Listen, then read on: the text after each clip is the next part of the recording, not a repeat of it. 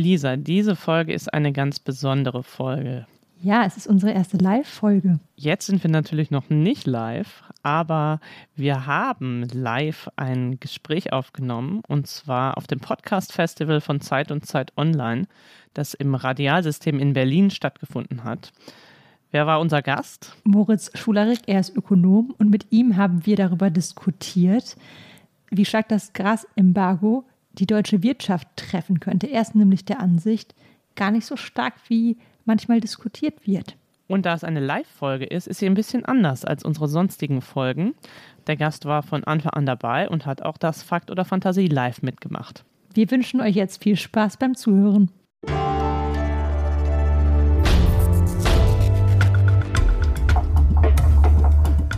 Ist das eine Blase? Der Wirtschaftspodcast von Zeit und Zeit Online. Ja, herzlich willkommen, liebe Zuschauerinnen und Zuschauer hier im Saal und herzlich willkommen auch an diejenigen, die später über Handys und sonstige Podcast-Empfangsgeräte diesen Podcast anhören werden. Willkommen zum Podcast Festival der Zeit und Zeit Online im Radialsystem in Berlin. Ja, wir freuen uns sehr, dass ihr heute zur Live-Aufzeichnung gekommen seid. Ist das eine Blase? Das ist der Podcast über Geld, Macht und Gerechtigkeit für alle, die Wirtschaft wie Konstanze kapieren wollen. Und für alle hier, die uns noch nicht kennen, ist das eine Blase ist, wurde gerade schon erklärt, der Wirtschaftspodcast äh, der Zeit erscheint alle zwei Wochen montags morgens. Und wir sprechen immer über ein Thema, das gerade im Trend liegt. Von Cannabis über Kryptowährungen bis zu Immobilien und Homeoffice. Und wir fragen uns, ist das eine Blase, also ein Hype, der demnächst vorübergeht oder vielleicht sogar mit einem Knall endet? Oder verändert sich hier gerade etwas dauerhaft? Und ähm, das haben Sie auch schon gerade gehört, oder das habt ihr gerade gehört, wir duzen eigentlich in diesem Podcast. Wir duzen unsere Hörer, ja. äh, dazu laden wir eigentlich immer einen Gast ein und ein Tier, das wird später äh, eingespielt. Da wird unser dritter Moderator Jens nämlich ähm, quasi äh, zugeschaltet. Wir sind außerdem der einzige Zeit-Podcast, der von zwei Lisas moderiert wird. So ist das. Du bist Lisa Hegemann, du leitest das Digitalressort von Zeit Online. Und du bist Lisa Nienhaus, du leitest das Frankfurter Büro der Zeit. Und unser Thema heute könnte, auch das klang gerade schon an, aktueller kaum, äh, kaum sein. In Zeiten, da die Bundesregierung Tankrabatte und sonstige Entlastungspakete verabschiedet, in Zeiten, da über Ölkonzerne und deren hohen Gewinne äh, diskutiert wird, in Zeiten, da der Ölpreis doppelt so hoch liegt wie vor einem Jahr und Gas fast sogar dreimal so teuer ist. Wir diskutieren heute darüber, ist das eine Blase russische Energie? Und als Gast haben wir dieses Mal einen Mann eingeladen, der gerade als einer der heißesten Kandidaten für alle möglichen Positionen in der Ökonomie- und Politikberatung gehandelt wird. Er ist 47 Jahre alt, hat sich sein Leben als Professor eingeteilt zwischen mondän und beschaulich. Er lehrt nämlich als Volkswirt in Paris und in Bonn. Und zuletzt ist er aufgefallen, weil er sich an einer Studie beteiligt hat, die zu bemessen versucht hat, was Deutschland ein Energieembargo gegen Russland kosten würde. Das erstaunliche Ergebnis war gar nicht so viel. Und uns ist er auch aufgefallen, da er heute hier mit dem Motorrad angereist ist. Herzlich willkommen, Moritz Schularik. In die Mitte, ne? Hallo. Herzlich Hallo, danke. So, Moritz, wir haben beschlossen, äh, uns zu duzen hier kurz vorher. Deswegen müssen wir immer noch live unsere Zettel übersetzen, wo immer noch Sie steht. Aber damit das alles einheitlich ist, wir spielen am Anfang des Podcasts immer ein Spiel, um ins Thema reinzukommen. Und das wollen wir diesmal mit dir zusammenspielen. Lust dazu? Gerne, ja. Das Spiel heißt Fakt oder Fantasie und ähm, ich habe euch heute drei Informationen mitgebracht, die ihr. Spielen wir gegeneinander oder miteinander? Wir spielen gegeneinander. gegeneinander. das ist ja hier Wettbewerb, ja. Also ihr müsst raten, welche tatsächlich stimmen und welche ich mir ausgedacht habe. Genau, das Spiel spielen wir eigentlich immer, auch im Podcast für alle, die es vielleicht schon mal gehört haben. Normalerweise spielen wir das nur unter uns Hosts. Diesmal spielen wir es mit dem Gast zusammen, sodass ich diesmal als Ratende tatsächlich einen echten Gegner habe und nicht nur quasi um Punkte spiele. Und ich hoffe, es wird nicht zu einfach, aber ich bin, ich bin gespannt, wie gut ihr im Thema drin seid. Mein erster Fakt, den ich euch mitgebracht habe. Im vergangenen Jahr machte Russland den größten Anteil der Erdgas- und Erdölimporte aus. Das ist bekannt mit 26,6 Prozent. Nun kommt die Rateaussage. Das zweitwichtigste Herkunftsland für Öl und Gas waren 2021 die Niederlande mit einem Anteil von 25,5 Prozent.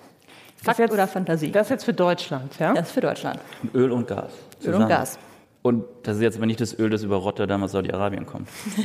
Das kann ich nicht beantworten. okay. hm. Das ist schwer zu beantworten. Also wie gesagt, nochmal der Fakt. Ja, ähm, genau, nochmal die Zahlen. Genau. Also, 25. Russland macht 26,6 Prozent aus. Hätte ich gedacht, die Niederlande 25,5, zweitgrößter Lieferant. Aber die erste Zahl stimmt schon mal auf jeden Die Fall. Zahl, Ja? erste Zahl stimmt auf jeden Fall. Ich sag Fakt. Ich sag falsch. Recht hat die Lisa. Ähm, Das stimmt tatsächlich. Laut Statistischem Bundesamt haben wir Erdgas und Erdöl aus Russland im Wert von 19,4 Milliarden Euro importiert im Jahr 2021 und aus den Niederlanden von 18,6 Milliarden Euro. Also Punkt für dich, liebe Lisa. Ja, Ähm, das geht doch schon mal gut los. Zumindest für dich hier, ja. Ich reiche das aber nochmal nach, ob das tatsächlich das Öl ist, das über Rotterdam, importiert wird, ja. Der zweite Fakt oder der zweite Fantasiepunkt, da teste ich jetzt ein bisschen die Schätzungsbegabung. Schon vor Beginn des russischen Angriffskriegs auf die Ukraine ging der Anteil der Erdgas- und Erdölimporte aus Russland zurück. Im Januar 2022 sank er auf ein Viertel, also 24,1 Prozent. Jetzt kommt wieder der Rateteil. Der Wert der Importe stieg allerdings im Vergleich zum Vormonat um 36 Prozent. Fakt oder Fantasie?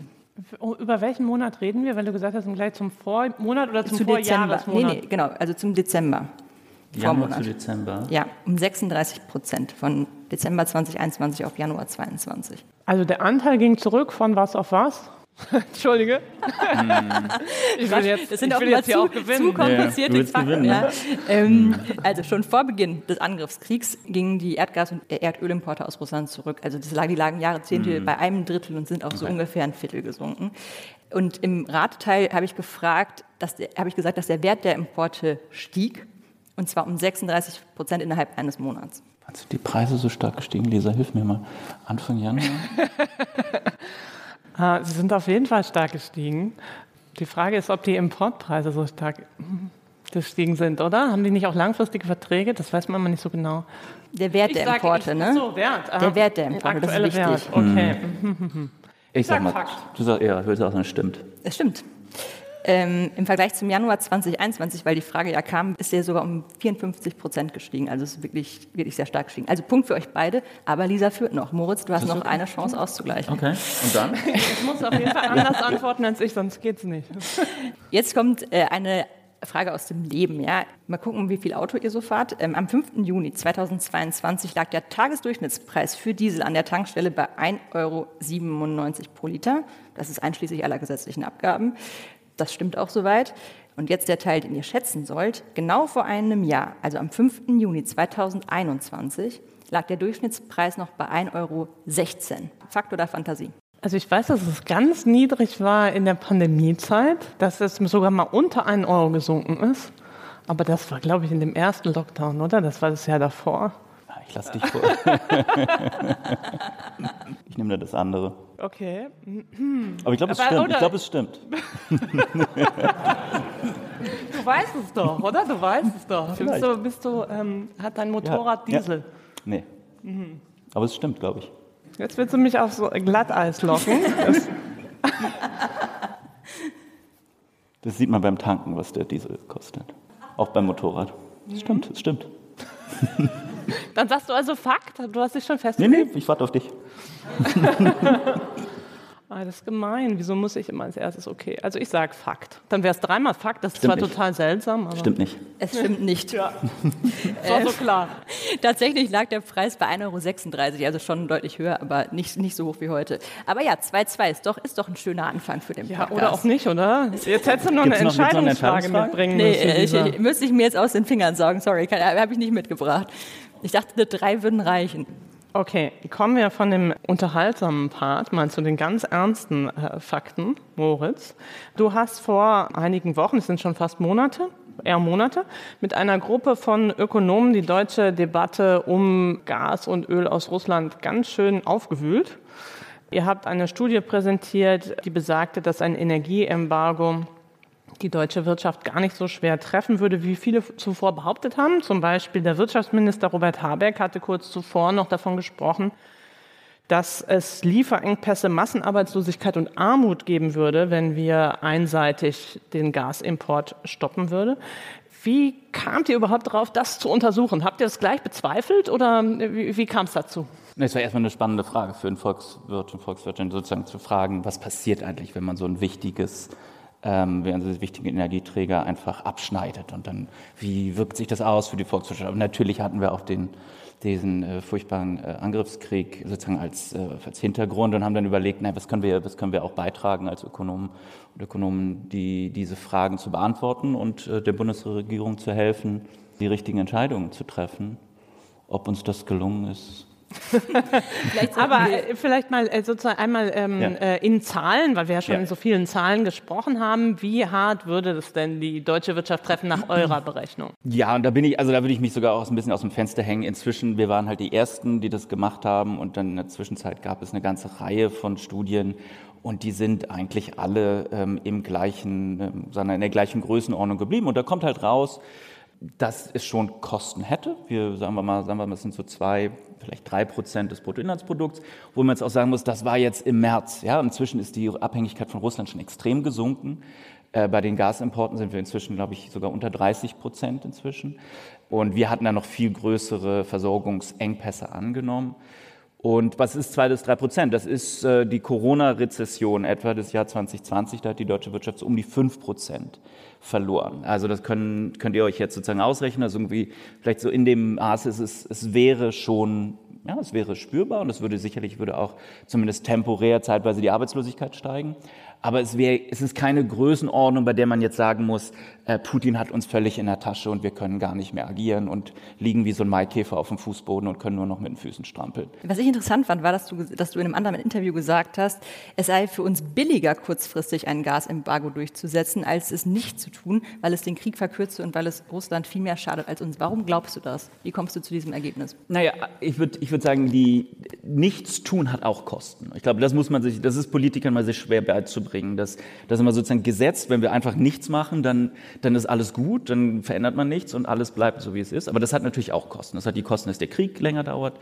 Es hat die Kosten, dass die Ukraine leidet und, und wir auch äh, international und außenpolitisch massiv an, an Ansehen und, und, und Einfluss äh, gerade in, in Mittel- und Osteuropa verlieren, weil wir halt irgendwie wahrgenommen werden, ob jetzt zu Recht oder zu Unrecht, als diejenigen, die mm, nichts machen oder jedenfalls nur, nur heißt, nur warme Worte schicken und irgendwie kommt dann nichts an. Und es ist ja nicht so, dass wir jetzt sagen, okay, wir brauchen dieses Öl und brauchen das Gas und deswegen kriegt ihr jetzt besonders viel Waffen, sondern irgendwie sind wir bei allem ähm, extrem vorsichtig und risikoavers. Da war halt sozusagen der Gedanke, einfach in die, mal in die Debatte zu bringen, es ist nicht so, dass jetzt nichts tun kostenlos ist. Und wenn ich den Einsatz noch, Lisa, noch sagen darf, ist die, gerade wenn man glaubt, und da werden vielleicht auch einige im Publikum sein von euch, die sagen, ja, das ist schon, ich glaube das nicht, dass wir das so einfach packen. Ich glaube, das ist irgendwie schwieriger und, ja, und, und aus ganz vielen Gründen. Genau wenn ihr das glaubt, dann, dann müssen wir jetzt handeln. Denn im Winter, und der Winter kommt, so sicher wie das Arm in der Kirche, dann hat Putin noch viel mehr Macht. Also je größer man glaubt, dass dieser Schock eigentlich wäre für die deutsche Wirtschaft, umso schneller muss man anfangen, was zu tun. Ich würde gerne noch mal zurückfragen zu dem, wo du erzählt hast, wie stark würde es die deutsche Wirtschaft treffen. Mhm. Denn eure Studie hatte doch, wenn ich mich recht erinnere, auch verschiedene Szenarien, wo eins dabei war, wo, wo eigentlich rauskam, fast gar nicht. Wart ihr da auch ein bisschen erschrocken? Also war das nicht irgendwie minus 0,2 Prozent oder so? Irgendwie sowas? War nicht eine, ein Szenario genau das?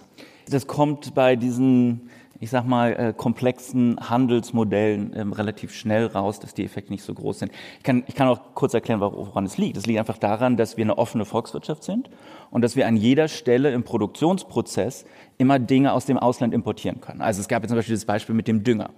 Düngerproduktion für die Landwirtschaft ist extrem energieintensiv. Man verbrennt da wirklich eine Menge, eine Menge Gas. Und dann gab es sozusagen die Befürchtung, wenn wir jetzt keinen Dünger mehr produzieren in Deutschland, ja, dann liegt auch die Landwirtschaft brach und wir haben alle nichts mehr zu essen im Herbst. Naja, wir können aber natürlich den Dünger aus Kanada importieren und mit dem Dünger, den wir dann importieren, die importieren wir auch die Energie, die in die Produktion dieses Düngers geflossen ist. Genauso können wir das beim Glas machen. Jetzt kann man natürlich sagen, das ist für die deutsche Glasindustrie natürlich nicht so toll. Ich erinnere mich, wir hatten ja die Diskussion vor ein paar Wochen, wenn jetzt wir das Glas vorübergehend mal für einen Winter aus Frankreich importieren, wo es mit Atomstrom produziert wird. Aber die Glaswirtschaft ist 0,1 Prozent des deutschen Bruttoinlandsprodukts. Und wenn wir dann halt in so einer Welt, in so einer Weltkrise sind, dann kann man auch mal die Glasindustrie, wir haben das ja bei Corona auch mit ganz vielen Sektoren gemacht, mit Steuergeldern am Leben erhalten und sicherstellen, dass dort keine Arbeitsplätze verloren gehen und dass wir die entschädigen und dann macht man in einem Jahr halt wieder weiter. Aber die Landwirtschaft ist ja schon ein deutlich größerer Bereich. Beim Dünger auch. Na gut, aber den Dünger kriegen wir aus Kanada oder auch woher auch. Trifft ja trotzdem. Also du meinst, das wird die Industrie nicht so stark treffen? Also ich glaube, das Spannende, ähm, was man sich vor Augen halten muss, wir reden hier über das Gas, das in der Industrie gebraucht wird für Wärmeerzeugung oder auch Kälte, je nachdem. Ja? Es geht nicht um das Gas, das jetzt die BASF braucht, um ganz komplexe chemikalische Dinge zu machen, sondern es geht wirklich um warm machen, kalt machen. Da gibt es, sagen wir mal, Möglichkeiten auszuweichen, einmal durch Importieren, aber auch durch Umstellen. Bei der Elektrizitätserzeugung kann man halt auch wieder, ist jetzt nicht toll fürs Klima, aber man kann temporär mehr Kohle wieder verbrauchen. Also es gibt eine ganze Reihe von Möglichkeiten, sozusagen das abzufedern und dadurch dann einfach auch den, die, die volkswirtschaftlichen Auswirkungen ähm, ähm bleiben dadurch relativ gering. Du hast ja vorhin gesagt, es gibt jetzt ganz viele Studien, die alle so ähnlich wären mhm. wie eure. Mhm. Dem würde ich ehrlich gesagt widersprechen, mhm. weil es gibt auch doch welche, die deutlich zu deutlich höheren Kosten auch kommen. Also zum Beispiel Hab ich seriös nicht gesagt? okay, das äh, kannst du dann gleich nochmal einwenden. Ja. Aber zum Beispiel, das war auch in einem Interview, das wir vor einiger Zeit geführt haben. Da hatten wir mhm. gesprochen mit dem Arbeitgeberverband Gesamtmetall und dir. Und die kommen in ihren Prognosen, die haben auch eine volkswirtschaftliche Abteilung, zum Ergebnis, dass es mindestens eine Million Arbeitslose zusätzlich gibt und ein Minus des Bruttoinlandsprodukts von fünf bis sechs Prozent, was wirklich ja schon recht heftig wäre. Das haben wir so in letzter Zeit nicht gesehen. Ist das unseriös? um deine Worte aufzunehmen? Also es, ist, es ist zumindest nichts, was wissenschaftlichen Standards entspricht und es kommt aus einer Quelle, die ein Interesse daran hat, diese Kosten möglichst groß erscheinen zu lassen. So. Ähm, ich nehme schon an, dass da, dass da jemand vernünftig irgendwie gerechnet haben wird. Aber äh, da werden sicherlich Annahmen dahinter stehen, die so wissenschaftlich nicht haltbar sind. Aber Kritik kommt ja nicht nur von, vom Gesamtmetall. Ich habe jetzt nochmal mhm. im Handelsblatt ein Interview von dir mit Achim Bambach gelesen. Mhm. Also würde ich jetzt schon sagen, eher ein seriöser Forscher. Und ja. äh, der das hat euch ja vorgeworfen, dass ihr zum Beispiel in eurer Studie ähm, ausgelassen habt, dass die Rechnung ohne Arbeitslosigkeit und Inflation gemacht worden sei.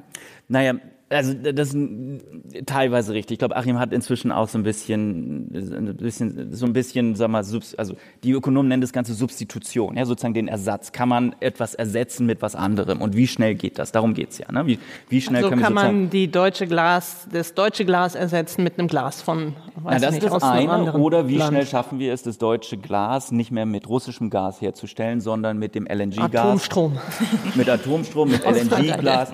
Und äh, wie schnell schaffen wir es auf der, auf der, sagen wir, auf der Seite des, der, der, des, der Gasimporte über diese LNGs, über diese Flüssiggasterminals, mehr Gas, das nicht aus Russland kommt, zu schaffen? Und wie schnell schaffen wir es, was wir im Übrigen ja alle eh wollen, unsere Produktion so umzustellen, dass wir weniger fossile Energieträger verbrennen. Also das wollen wir ja eh. Ne? Und das sind so die Fragen, äh, wie viel, wie schnell das gehen kann und unter welchen Kosten. So, es gibt da durchaus auch Stimmen, du sagst jetzt 5% oder 6%, das wäre dann so wie Corona. Das sind dann höhere Zahlen, aber auch da ist es wieder, am Anfang hieß es ja wirklich, das geht gar nicht. Und inzwischen haben wir eine vernünftige Diskussion darüber, was, sind, was ist Kosten, was ist Nutzen und wie schnell können wir das. Und ich denke, das, das, wollten, wir, das wollten wir damit auch erreichen. Und jetzt nochmal zu deiner Frage. Ich denke, die, die Differenzen kommen zum Teil daraus und meinetwegen, dann setzen wir uns diesen Hut auch auf, dass wir als Makroökonomen sozusagen darüber nachgedacht haben. Was heißt es? Wir haben uns angeguckt, was sind die Kosten? Und die Kosten sind, sagen wir mal, drei Prozent des Bruttoinlandsprodukts. Das kann man jetzt hochrechnen. Bruttoinlandsprodukt ist, hätten wir raten können. Und ja, das wäre gut gewesen. Glaube 4.000, also sagen wir mal 100 Milliarden sind es ungefähr. So, diese 100 Milliarden an Kosten, an denen kommen wir erstmal nicht vorbei, selbst in unserer Rechnung. Und jetzt ist aber eine ganz andere Frage, wie wir diese 100 Milliarden an Kosten verteilen, wer die bezahlt. Das ist eine Frage, mit der sich Makroökonomen, und das ist wahrscheinlich auch die Kritik von Achim dann, oftmals dann sagen wir, naja, das kann jetzt sozusagen über das Steuersystem abgefedert werden, das kann über Kurzarbeit abgefedert werden. Wir haben die Instrumente und dann muss man sich halt überlegen, wie man es macht. Aber Kosten und wer bezahlt es am Ende, sind erstmal zwei verschiedene Fragen. Wir können auch sagen, das zahlen die Erdölunternehmen mit einer Übergewinnsteuer. Durchaus denkbar. Dazu kommen wir ähm, ja? später noch. Okay, ja. gut. Aber also die, diese Dinge sind zu trennen und die Kosten heißt jetzt nicht, dass jeder von uns ähm, sozusagen da an, an Gleiche gilt für die Inflation.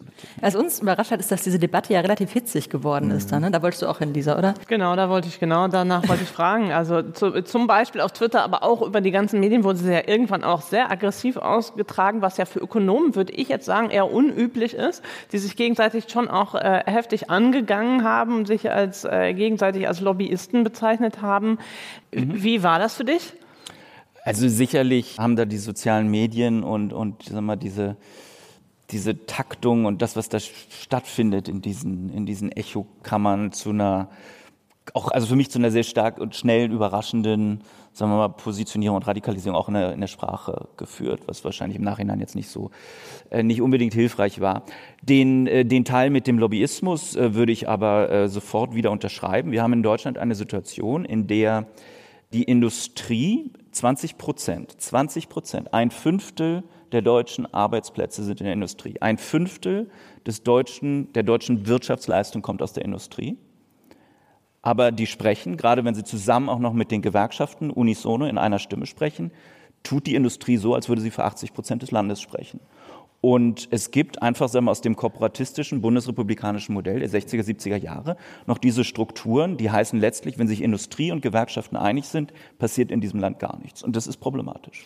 Bist du da auch teilweise selbst sehr hart angegangen worden? Was war das Härteste, was dir jemand an den Kopf geworfen hat? Ich bin habe den Segen eines schlechten Gedächtnisses. also ich erinnere mich jetzt nicht, dass ich irgendwie nicht persönlich irgendwie diffamiert wurde, sondern es war eher so, also ich meine, das muss ja auch fair sein, ne? die, die Härte der Auseinandersetzung, das waren dann solche Worte wie Lobbyökonom, hm. die jetzt nicht auf mich, hm, sondern die genau. eher sagen wir mal, von uns vis-à-vis -vis den Industrie- äh, und Gewerkschaftsökonomen kamen.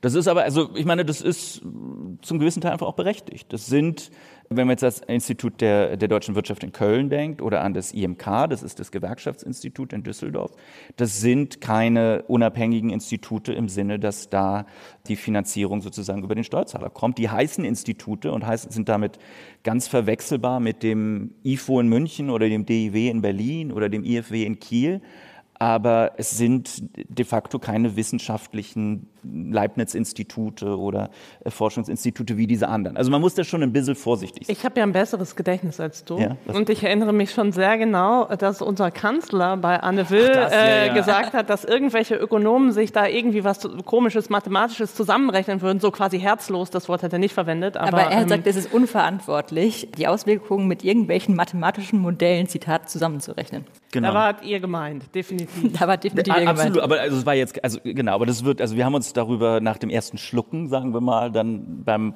Nachdenken natürlich eher gefreut. Ne? Also wann schafft man es, den Bundeskanzler mit einer wissenschaftlichen Studie so aus der Reserve zu locken, dass er sonntagsabends bei Anne Will sagt, das sind unverantwortliche mathematische Modelle, die falsch sind. Das ist natürlich jetzt der Slogan für unseren Nachfolgeantrag für das Exzellenzcluster in Bonn. Ja, wir machen, wir machen unverantwortliche mathematische Modelle. Aber doch nochmal die Frage, ist das mehr eine Glaubensfrage als tatsächlich eine wissenschaftliche Frage? Naja, es gibt ja absolute Sicherheit gibt es nicht. Es kann immer, also es kann immer, wenn jetzt, wenn jetzt der nächste Winter wahnsinnig kalt wird, dann muss man natürlich, dann brauchen wir 10 Prozent mehr und dann müssen wir nochmal 10 Prozent mehr sparen. Klar. Also solche Unwägbarkeiten gibt es immer. Aber ich denke, wir können, oder ich sitze hier gerne und sage, auf dem Stand der, sagen wir mal, internationalen volkswirtschaftlichen Forschung gibt es keine absolute Sicherheit natürlich, aber nach dem, was wir wissen, es gibt übrigens ein ganz tolles paralleles Experiment in, also was ist toll, das war nicht für die toll, aber im Jahr 1987 hat Argentinien über Nacht Chile das Gas abgestellt weil die Argentinier, lange Geschichte. Die Chilenen brauchten ungefähr so viel Gas aus, aus, Argentinien wie wir heute aus Russland, im letzten Jahr. Wir sind übrigens schon ganz weit runter, von 50 auf weniger als 30 Prozent. In der Menge oder im Prozent? In den Prozenten, genau, mhm. weil wir mehr, aber wir mehr aus mhm. Norwegen und so weiter bekommen. Bei der Mengenvergleich, ja, okay, können wir nachher. Und also gab sozusagen, Argentinien stellt Chile 1987 über Nacht das ganze Gas ab. Was machen die Chilenen? Sagen, oh Gott, oh Gott, wir haben jetzt kein Gas mehr, stellen um, reorganisieren, teilen entsprechend zu und am Ende haben die einen Bruttoinlandsverlust, einen Verlust des Bruttoinlandsprodukts von weniger als einem Prozent. Das ist machbar und das sind sozusagen, darüber geht der Streit der Ökonomen, wie schnell ist es möglich, solche Produktionsketten sagen wir mal kurzfristig heißt die innerhalb von sechs Monaten, mhm. zu rekonfigurieren. Und da gibt es ganz viele Industrievertreter, die sagen, das geht alles nicht, das geht alles nicht, das geht alles nicht. Äh, was die meinen ist, es kostet uns Geld und wir wollen das bitte nicht ausgeben. Und wir wissen aber, und das denke ich, das ist auch wissenschaftlich gesichert, dass solche kurzfristigen Reorganisation, so ein Reshuffling durchaus möglich ist. Nicht zu 100 Prozent, aber wir brauchen auch nicht 100 Prozent. Wir müssen nur irgendwie 10, 20 Prozent sozusagen. Das ist ungefähr die Lücke, die auf uns zukommt mit den letzten Zahlen. Jetzt meine fiese Rückfrage. Hat Chile denn entsprechend viel Industrie wie Deutschland? Weil darum geht es ja im Wesentlichen hier immer. Also von den, von den Anteilen am Bruttoinlandsprodukt war das durchaus vergleichbar. Mhm. Jetzt ist die Frage, ist das, das gleich, ist das die deutsche Industrie? Nein, das ist 25 äh, Jahre her und es gibt nie genau das Experiment, das jetzt mhm. in allen Punkten klappt. Die, die Zahl, die wir in unserer Studie zugrunde gelegt hatten, um, diese, um abzuschätzen, wie kurzfristig, wie viel ist kurzfristig möglich, ist eine Zahl, die aus einer Reihe von Studien zu Großbritannien aus den 2010er Jahren kommt. Da gab es auch ähm, Rekonfigurationen, wie schnell können Unternehmen von Gas zum Beispiel auf Öl umstellen. Das ist oftmals gar nicht so ein großes Problem. In Chile haben die auch dann sehr viel so mit Dieselgeneratoren gearbeitet. Die haben einfach mehr Öl importiert und dann mit den Dieselgeneratoren Strom erzeugt. Die ökologische Dimension ist, ist klar, aber das ist ja nun nicht, vielleicht, also kurzfristig ist wahrscheinlich das, das, oder denke ich, ist das Leiden und der Krieg in der Ukraine die, die dominierende Dimension. Also da war auch relativ viel möglich und das ist das, was immer wieder auch durcheinander kommt in dieser Diskussion es geht, wir nutzen 80, 90 Prozent des Gases, auch in der Industrie, für die Wärmeerzeugung.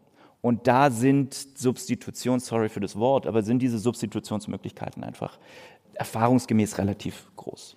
Okay. Du auch zu Hause. Wenn die Gasheizung aus wird, dann stellst du dir so ein Elektro, äh, wie heißen die, so ein Elektroradiator. So ein Elektroofen. So ein Elekt das ist nicht toll, ja, aber es ist, äh, sagen wir mal, es ist ganz viel möglich und ich gucke schon irgendwie mit, mit, ich schüttel den Kopf, wenn ich sozusagen auf die, auf die Reaktion jetzt der, der Bundesregierung in den letzten Wochen gucke oder Monaten gucke, weil so we das so wenig can do, das ist wieder alles nur geht nicht, geht nicht, wie wir es schon in Corona hatten und ganz wenig can do. Ja, irgendwie seid ihr auf jeden Fall nicht richtig durchgedrungen, also schon medial durchgedrungen, aber nicht in die politische Praxis. Ist das frustrierend? Nee, im Gegenteil. Ich denke, wir haben viel Schlimmeres verhindert. Nämlich was? Na, dass die bei der Haltung geblieben sind, die am Anfang in den ersten zwei Wochen, hm. ähm, sagen wir mal, in, ins Land gestreut wird, dass es alles unmöglich ist. Wie gesagt, inzwischen reden wir darüber, was sind, wie, wie schnell können wir es machen? Habeck hat ja irgendwie vor drei Wochen auch gesagt, na, wir könnten innerhalb in zehn Tagen aus dem russischen Öl raus.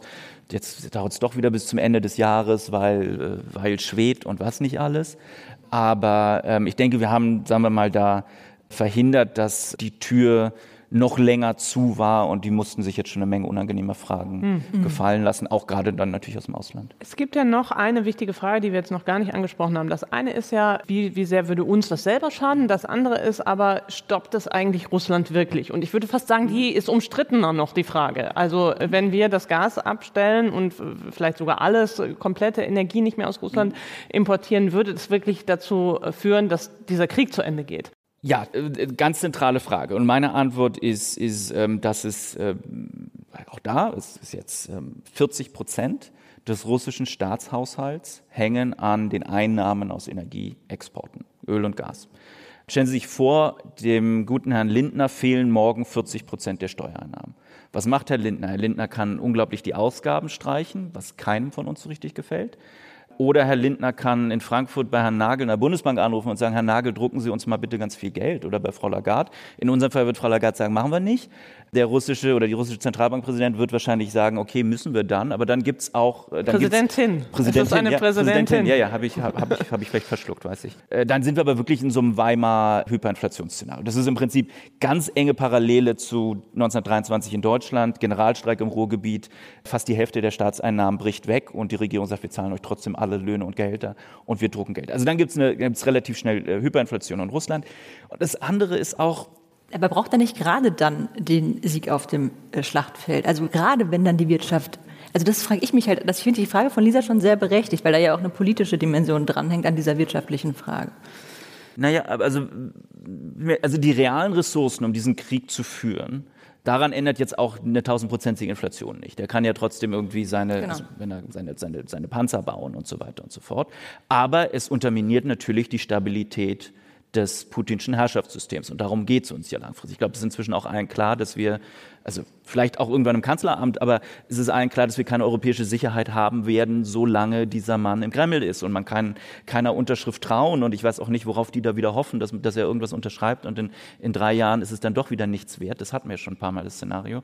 Insofern denke ich, alles, was wir tun, um die, sagen wir, diese politische Ökonomie des Systems Putin zu unterminieren. Und da hängen jede Menge Oligarchen dran, die auf, den, auf dem einen oder dem anderen Weg Geld damit verdienen, dass Russland was aus dem Boden buddelt und woanders hinbringt. Und wenn wir ganz klar heute sagen, solange Putin im Kreml ist, kommt da kein Geld mehr auf diesem Wege nach Russland, ist das ein sehr, sehr starkes Signal, dass die Stabilität des Regimes meines Erachtens nicht morgen, nicht übermorgen, aber äh, mittelfristig unter mir. Es gibt also ganz, äh, Sergei Guriev zum Beispiel, mein, auch mein, mein Kollege in Paris, äh, sagt ganz klar, wenn, wenn Russland keine Energie, kein Geld mehr aus Energieeinnahmen, keine Steuereinnahmen, keine Exporteinnahmen mehr hat, meint er, ist Putin in drei, vier Monaten weg. Aber das, äh, ich meine, das wäre ein tolles optimistisches Szenario, aber also hallo, nicht, nichts zu tun hat auch Kosten. Nichts zu, nichts zu tun heißt, er ist länger da, nichts zu tun, er ist länger da.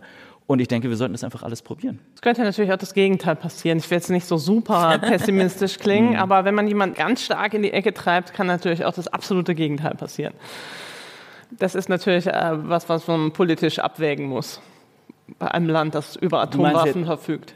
Also, äh, äh, aber dann sagst du implizit, Lisa, hm. dass du willst, dass Putin diesen Krieg nicht verliert. Ich sage, es, ich sage es überhaupt nicht. Ich sage dir, dass es, dass es eine Möglichkeit gibt und man natürlich darüber nachdenken kann. Also ich, ich, also ich werde anderer Meinung. Ich würde sagen, die hm. Geschichte im Umgang mit Diktatoren, und wir sollten in Deutschland uns das auch nochmal, unsere eigene Geschichte vor Augen halten, ist, dass die einzige Sprache, die dort verstanden wird, eine Sprache der, der Stärke und der Abschreckung ist. Und ich glaube, das müssen wir einfach, da müssen wir einfach gewisse Risiken in Kauf nehmen. Ich denke, das ist ein, wir fallen da auf eine Drohrhetorik von Putin rein, wenn er irgendwie im Nebensatz dann hm. immer nochmal Nuklearwaffen erwähnt.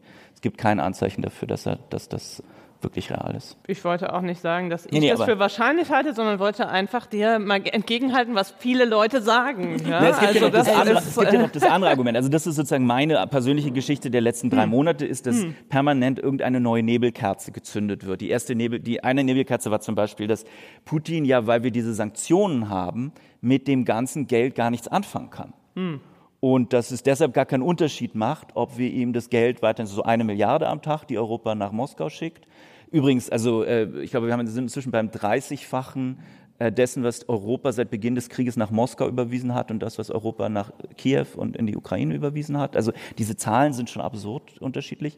Aber das würde sozusagen heißen, also das Experiment äh, könnte man gerne ja mal machen. Also wenn, wenn Russland mit Euro und Dollars nichts anfangen kann, dann sollten wir mal auf dem Roten Platz einfach so eine Milliarde an Euroschein verteilen und das Argument wäre dann sozusagen ökonomisch, das nimmt sich keiner in die Hand, ist ja wertlos, wir können damit eh nichts anfangen. Aber Natürlich das ist jetzt, ja, aber, aber, jetzt musst, musst, du einmal erklären, was, weil ich glaube, das ist schon mhm. ökonomisch ein bisschen kompliziert und viele Leute verstehen das nicht. Mhm. Also Putin kann ja jetzt sozusagen, wenn er diese Einnahmen hat, kann er nicht einfach losgehen und dafür jede Menge ausländische Waren kaufen, weil äh, es ganz viele Beschränkungen gibt, ganz viele ähm, Waren dürfen überhaupt nicht mehr nach Russland verkauft werden. Mhm. Wie kann er denn was damit anfangen? Naja, er kann zum Beispiel Beispiel, und das macht er auch, er kann Söldner bezahlen mit den Euro und Dollar, die dann in der Ukraine kämpfen. Er kann natürlich weiterhin, sein Staatshaushalt ist sozusagen gesichert, weil das sozusagen seine Steuereinnahmen, die sind nicht in, nicht in Rubel, sondern die sind in Euro und die kommen aus diesem Export und mit denen kann er dann machen, was er will. Es ist nur so, dass er die halt dann in Rubel ausgibt und die Euro liegen, liegen bei der Zentralbank da. Aber das ist sozusagen die Sicherheit, die, die gerade so das russische Finanzierungsmodell, das öffentliche Finanzierungsmodell am Laufen erhält. Du hast recht, auf der auf der Importseite, also was Russland sozusagen aus dem Ausland kommt, haben wir, ganz, haben wir Restriktionen. Aber es hält trotzdem im Innern als Steuereinnahmen für den Haushalt, 40 Prozent, wie gesagt, ähm, das, äh, russische, das russische Staatswesen. Ich dachte, du sagst jetzt was anderes. Ich dachte, du sagst, er stützt damit seine Währung, was er ja durchaus auch tut. Ja. Ja. ja. das ist ja genau. Das, also Währung stützen, Inflation verhindern, genau, diese beiden Dinge. Sind wir kurz in die ganze politische Debatte dieser Frage, die ja auch sehr relevant ist, vorgestoßen.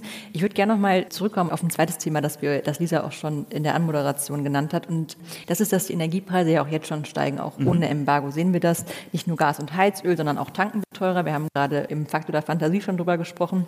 Und was hat man den Eindruck, die Ölkonzerne nutzen jetzt auch die Gelegenheit, ihre Preise noch mal deutlich zu, äh, höher zu schrauben, als sie müssten. Zocken die uns eigentlich gerade ab?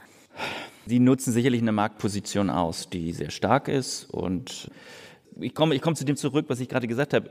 Ich hätte mir gewünscht, dass wir, und ich frage mich auch, warum gerade, sagen wir mal, die Grünen, die ja auch in der Regierung sind, diesen, diesen Krieg und diesen Schock für uns, für, das, für die Nutzen von fossilen Energien nicht viel stärker als Chance gesehen und genutzt haben, zu sagen, das, was wir jetzt eh in den nächsten fünf bis zehn Jahren machen wollten, machen wir jetzt schneller. Zu diesem ganzen Problematik gehört natürlich, dass wir diese doch sehr, ähm, sagen wir mal, oligopolischen Wettbewerbsstrukturen auf die, bei, den, bei, den, bei den Mineralölkonzernen haben und die natürlich schon, also dass, dass der Tankrabatt und diese Sachen, sagen wir mal, ungefähr die dümmste Idee sind, auf die man kommen konnte, ist, glaube ich. Also da gibt es, glaube ich, auch keinen Ökonomstreit, oder? Nö, da gibt es keinen Ökonomstreit. Genau. Aber, aber ich tatsächlich als ja. auch Volkswirtin, ja, ja, wenn auch nicht Professorin, frage mich, wie kann denn das sein, dass die Mineralölkonzerne jetzt in dieser Situation in der Lage sind, Preise total zu erhöhen und vorher nicht? Also was ist denn jetzt anders? Weil das Oligopol gab es ja vorher auch schon. Ja, genau.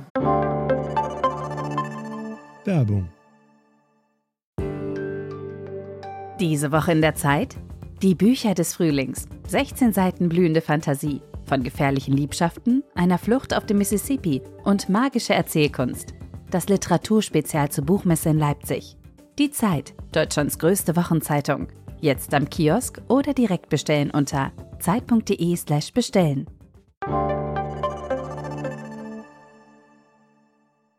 Eine Sache, die sicherlich eine Rolle spielt, ist, dass durch die, die mal, es gibt ja ein großes, auch eine gewisse, die Leute wollen auch keine russischen sag mal, Ölprodukte kaufen. Dadurch sind die Margen, die die Raffinerien gerade erzielen, sehr, sehr groß. Also es gibt wenig Wettbewerb sagen wir, auf dem Dieselmarkt. Weil es viele Raffinerien in Russland gibt und von und, da will man nicht kaufen. Ja, und von da will man nicht hm. kaufen, genau. Also da gibt es zum Beispiel so große Margen, die da, die da sind. Es gibt natürlich auch einfach, sagen wir mal, strategisches Verhalten, in dem man weiß, man kann das jetzt sagen wir mal. Ähm, das bedeutet aber, dass man denkt, die Leute sind so ein bisschen dumm. Die denken jetzt, ah, es, es steigt wegen Russland und denken, es sind gar nicht die Konzerne. Äh, und? Ja. Also, Ähm, die also Ökonomen also ich, gehen doch sonst immer vom rationalen Menschen aus, aber.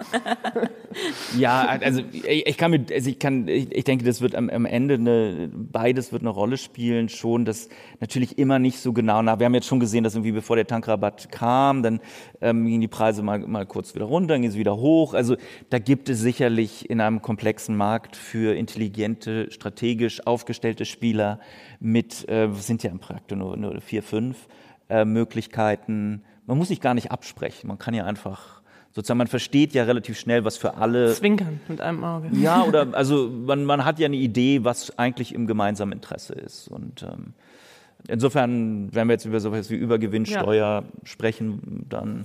Das wäre ähm, jetzt das nächste Thema gewesen, ja. ja Aber ähm, bevor wir anfangen, ja. vielleicht noch mal ganz kurz, kannst du noch einmal für alle, die vielleicht nicht die ganze Debatte verfolgt mhm. haben, erklären, was, was, ist eigentlich Über, was ist eigentlich ein Übergewinn, was ist eine Übergewinnsteuer und was soll damit eigentlich erreicht werden? Naja, die Idee ist, und ich, ich, bin, ich bin da auch ähm, mal so fragen, wie, wie systematisch man diese Fragen mal fragen will. Die Idee ist, dass es Momente gibt, in denen es sozusagen Gewinne gibt, die bei bestimmten Unternehmen oder Sektoren anfallen, die einfach, sagen wir mal, Zufall repräsentieren, Glück. Ja? Äh, nicht, nicht sozusagen harte Arbeit und, und Erfindergeist und so weiter, wie bei, was weiß ich, bei BioNTech, sondern einfach, sagen wir, wir mal, so halt geopolitisches, wir haben jetzt gerade einen Ölschock und aus dem, aus dem, was wir gerade besprochen haben, was Lisa auch gesagt hat, die Gewinne der Ölunternehmen steigen einfach überproportional, wenn der Ölpreis hoch ist.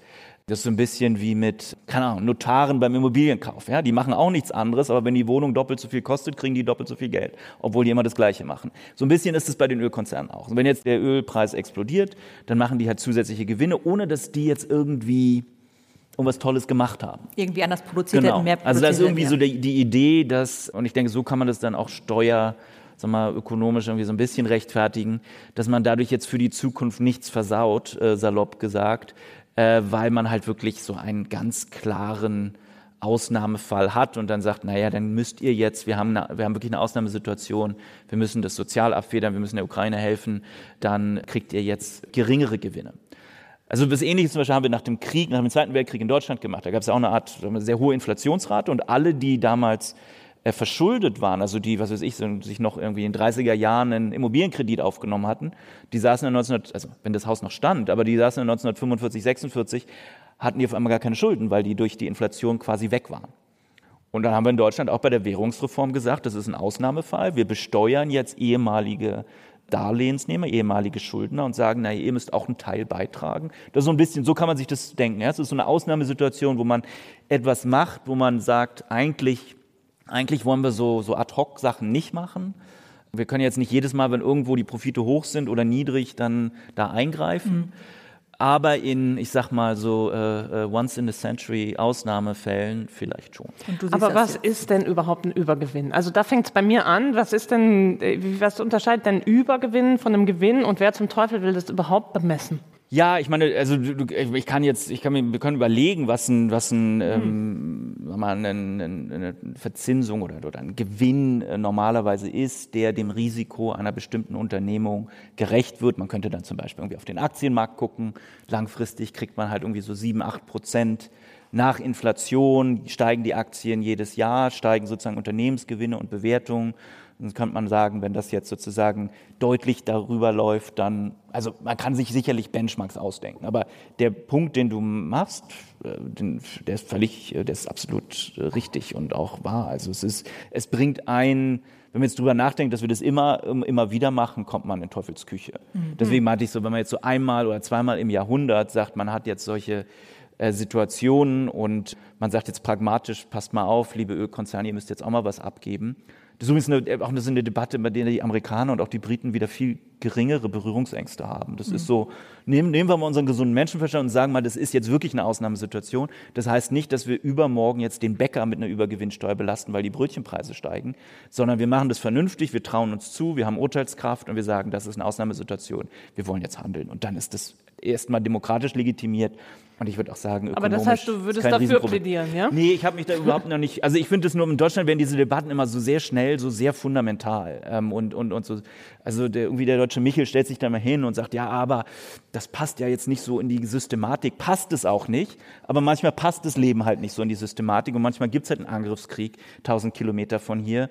Und ähm, das bringt gerade europäische Sicherheit, unsere Wirtschaft, unser Sozialmodell in große Schwierigkeiten. Und dann muss man fürs große Ganze auch mal das wirkliche allgemeine Gleichgewicht sehen und nicht nur mal das kleine allgemeine Gleichgewicht der Ökonomen und sagen, gut, vielleicht ist das der Preis, so ein bisschen, so ein bisschen schmutziges Steuer, Zeug für mal kurz für einen Augenblick zu machen. Aber wenn man jetzt in der Systematik bleiben wollen würde, ja, hm. dann würde man ja, äh, dann äh, würde der Ökonom doch sicher eher sagen, wieso, wenn die in der Lage sind, jetzt plötzlich so hohe Preise durchzusetzen, wieso gehen wir nicht an die Wurzel des Übels ran, dass wir da so eine Oligopolstruktur haben? Wieso machen wir nicht da was, statt denen jetzt irgendwie die Gewinne, die sie, die sie mehr haben, wegzunehmen? Könnte man ja dafür sorgen, dass sie sie erst gar nicht haben. Mhm.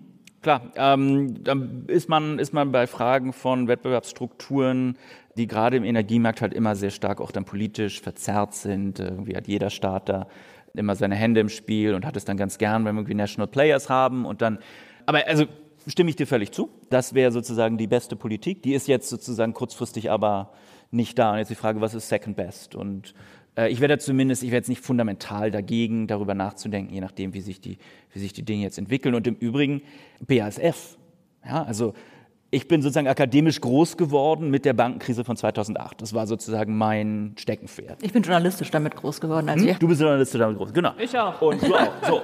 ihr werdet euch alle noch erinnern, ja, da sind also diese großen Banken und dann haben wir festgestellt, die gehen Risiken ein, für die sie selber nicht gerade stehen können. Und am Ende zahlt der Steuerzahler. Und dann haben wir gesagt, nee, das wollen wir nicht mehr, das finden wir irgendwie doof. Und wir regulieren die und wir sehen zu, dass es nicht wieder passiert.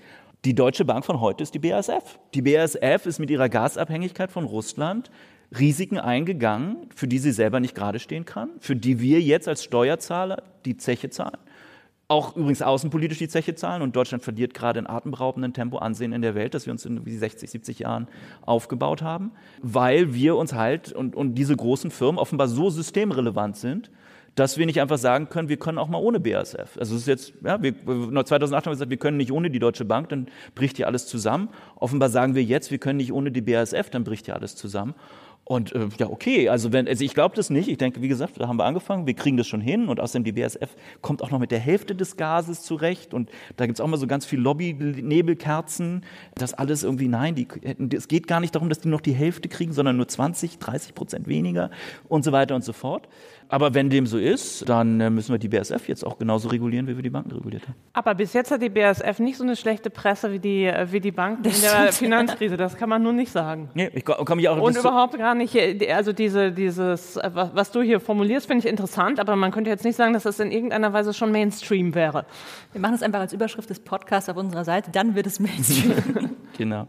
Aber also ich, Ja. ich komme auf das zurück, was ich eben gesagt habe. Ja. Wir haben wirklich, und das sehe ich als ganz großes Problem für die nächsten 10, 15 Jahre, wenn sich in Deutschland Industrieverbände, BDI, Gesamtmetall, was auch immer, und die Gewerkschaften einig sind und mit einer Stimme sprechen, obwohl die nur 20 Prozent des Landes repräsentieren, geht in Deutschland gar nichts. Und da haben wir ein Riesenproblem für die ökologische Wende. Und woran liegt das? Ist das die Politik schuld, dass die immer dachten früher, es muss Ausgleich zwischen Arbeitgeber und Arbeitnehmer geben und gar nicht gemerkt haben, dass mittlerweile irgendwie alles ganz anders ist? Oder Sicherlich gab es? Strukturwandel, ne? dass wir nicht mehr in der Industriegesellschaft der 60er und 70er Jahre leben, wo diese ganzen Strukturen herkommen, auch diese ganzen Institute, Beratungsstrukturen, dieser überproportionale Einfluss von dieser Interessen und Verbände letztlich. Zum anderen natürlich, wir haben auch eine sozialdemokratische Regierung und das ist ja auch völlig in Ordnung, aber da gibt es sehr stark diese Idee, dass sagen wir zum Markenkern Deutschland gehören gut bezahlte Industriejobs und für die ist man dann auch bereit, ich meine, das war ja unser Geschäftsmodell, für die ist man offen, war man auch bereit, dann massive geopolitische Risiken, nämlich Abhängigkeit von Russland in Kauf zu nehmen, um diese Industriearbeitsplätze mit billiger Energie zu füttern. Und da, das müssen, das wird in den nächsten zehn Jahren noch ordentlich in der Kiste, wie sagt man, rappeln. Das wäre auch eine schöne Blasenfrage. Ist das eine Blase, die deutsche Industrie? Unsere Blasenfrage aber, wir kommen jetzt zu dem Part unseres Podcasts, wo wir den Blasencheck machen. Das heißt, wir überlegen nochmal, was war unsere Frage und überlegen nochmal, nach dem allem, was wir erfahren haben, was würden wir darauf antworten. Normalerweise machen wir es auch ohne Gast, jetzt machen wir es wieder mit Gast. Okay. Und unsere Frage war ja, ist das eine Blase russischer Energie? Ist es also ein Hype gewesen, dass wir äh, alles aus Russland geholt haben, ähm, äh, ein Hype, der vorübergeht oder vorübergehen sollte? Oder kommt es einfach wieder zurück? Also ich fange an, ich würde sagen, es war ein Hype und ich glaube, es wird nicht zurückkommen. Ich glaube, dieser Krieg wird noch länger gehen, als wir uns vorstellen können, erstens. Und zweitens glaube ich, dass wir einfach langfristig sowieso weg müssen vom Gas aus klimapolitischen Gründen oder überhaupt aus Klimagründen, nicht nur aus klimapolitischen Gründen. Und deswegen glaube ich nicht, dass wir je darin zurückkommen werden. Ich würde eher sagen, also ich würde sagen, es war eine Blase. Jetzt bin ich Moritz? gespannt, was Soll du ich? sagst. Da war sicherlich irgendwie etwas nicht Nachhaltiges. Ne? Und das, ist, das ist, war auch das, das Beispiel mit der BASF. Insofern, ja, es war eine Blase. Wir haben uns da, äh, sagen wir mal, vollgesaugt mit, mit äh, so wie ein bisschen so wie Drogenabhängige, mit, das ist billiger Stoff und mit dem können wir unsere Industrie füttern und ganz toll wettbewerbsfähig sein und ganz tolle Exportüberschüsse und Handelsbilanzüberschüsse produzieren. Und letztlich war es keine nachhaltige Strategie.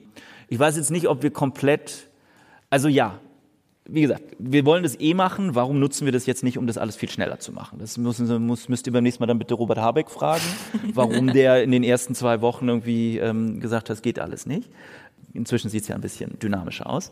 Ich denke, da müssen wir uns Gedanken machen, wie, wir so eine ähnliche Blase dann nochmal verhindern. Oder würde ich sagen, naja, vielleicht müssen wir dann einfach auch mehr diversifizieren. Ne? Also gegeben, dass wir vielleicht noch ein bisschen Gas brauchen für die nächsten zehn Jahre, können wir auch ein bisschen, also wenn nach in einem Russland nach Putin können wir auch wieder russisches Gas importieren, aber halt nicht mehr ganz so viel, sodass wir da nicht mehr so erpressbar sind. Was sagst du denn, Lisa? Ja, ich w- würde auch, ich wäre ziemlich genau bei Moritz. Ich wäre nicht ganz so radikal wie du, aber ähm, ich denke, wir, wir wahrscheinlich brauchen wir am Ende doch auch noch ein bisschen russische Energie in Zukunft wieder, wenn, wenn, wenn es denn mit dem Putin-Regime wirklich vorbeigeht. Äh, dass wir natürlich langfristig, aber das ist ja nicht die Blasenfrage, die Blasenfrage ist immer eher eine kurzfristige Frage, weg wollen von, von den gesamten fossilen Energien. Das ist ja auch klares Ziel. Also das finde ich jetzt aber keine Blasendebatte, das ist eher so eine langfristige Strategiedebatte.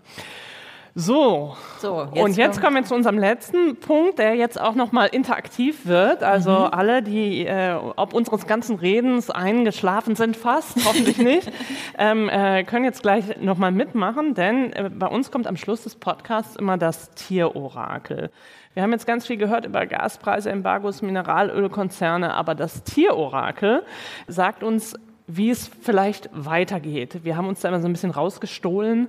Äh, da müssen wir es nicht selber sagen. Macht das Tierorakel. Es kommt diesmal voraufgezeichnet von unserem Co-Podcaster, der heute nicht hier sein kann, Jens Tönnesmann. Er war unterwegs, um mit dem Esel Karlchen die Zukunft vorherzusagen. Und bevor wir das abspielen, gibt es einen wichtigen Hinweis. Ihr könnt mitmachen.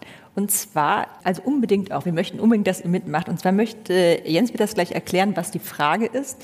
Und ihr könnt eure eigene Prognose abgeben, indem ihr euch auf eine bestimmte Art und Weise hinstellt. Also wir sind gespannt, ihr müsst aufstehen, es wird interaktiv jetzt. Und die Frage lautet heute, wird am 1. Dezember dieses Jahres noch russisches Gas durch die Pipeline Nord Stream 1 nach Deutschland fließen? Ich würde sagen, wir spielen den Einspieler ab.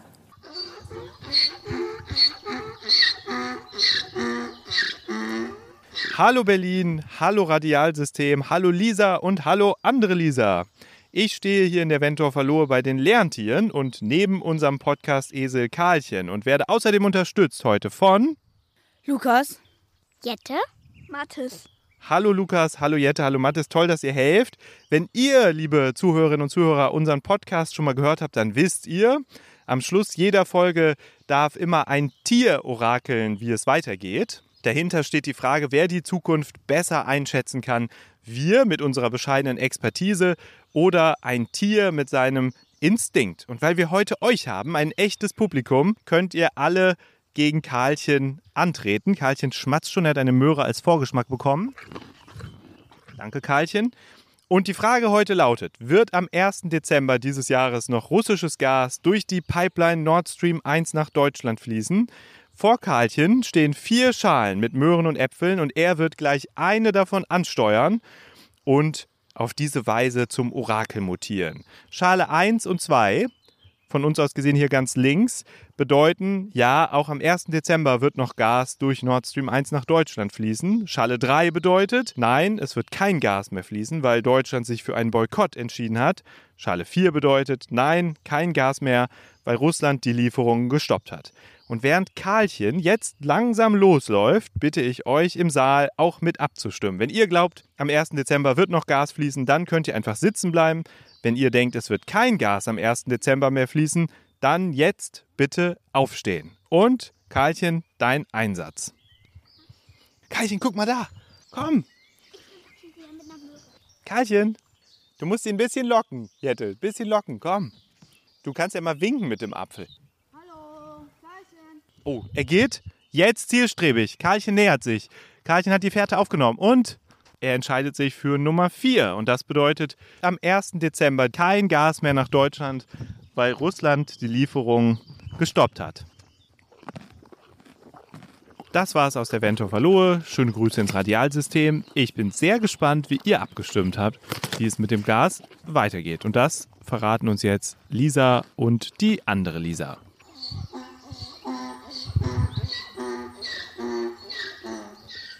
Dann vielen Dank an dieser Stelle an Nein, Karlchen. Mal, mal gucken, das Bild einmal. Yeah. Nochmal alle aufstehen. Yeah. Ich muss es mir nochmal Nochmal genau angucken. Alle, die standen, bitte einmal aufstehen. Scheint mir nicht. War nicht die Mehrheit, ne? Nee.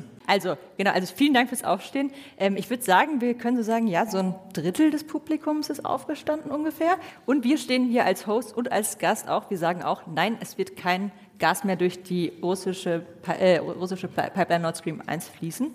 Vielen Dank. Wir werden am Ende mal die ganzen Orakel auswerten tatsächlich und werden euch sagen, wie ihr abgeschnitten habt. Vielen Dank. Ja, herzlichen Dank euch, liebe Zuschauerinnen und Zuschauer. Herzlichen Dank, lieber Moritz. Danke. Ähm, du äh, denkst ja vermutlich auch, dass ähm, das äh, Gas offenbar abgestellt wird, von welcher Seite auch immer. Kleine Prognose von welcher Seite? Ich könnte mir vorstellen, der Esel hat recht. Nummer Also vier. Moskau. Mhm. Okay. Vielen Dank auch an die Pool Artists, unsere Produzenten. Wir freuen uns, wenn ihr mal reinhört in den Podcast. Wir werden natürlich auch diese Folge online stellen am nächsten Dienstag. Das ist vielleicht jetzt weniger interessant für euch, weil ihr es alles schon mal einmal gehört habt, aber es gibt jede Menge andere Folgen mit anderen Themen. Wir würden uns total freuen, wenn ihr weiter dabei bleibt und uns weiter hört, überall da, wo es Podcasts gibt. Und es war total schön, dass äh, wir mal live vor Publikum eine Blasenfrage stellen durften. Und danke auch fürs interaktive Mitmachen. Ja, vielen Dank euch und äh, vor allem noch viel Spaß auf dem Podcast-Festival.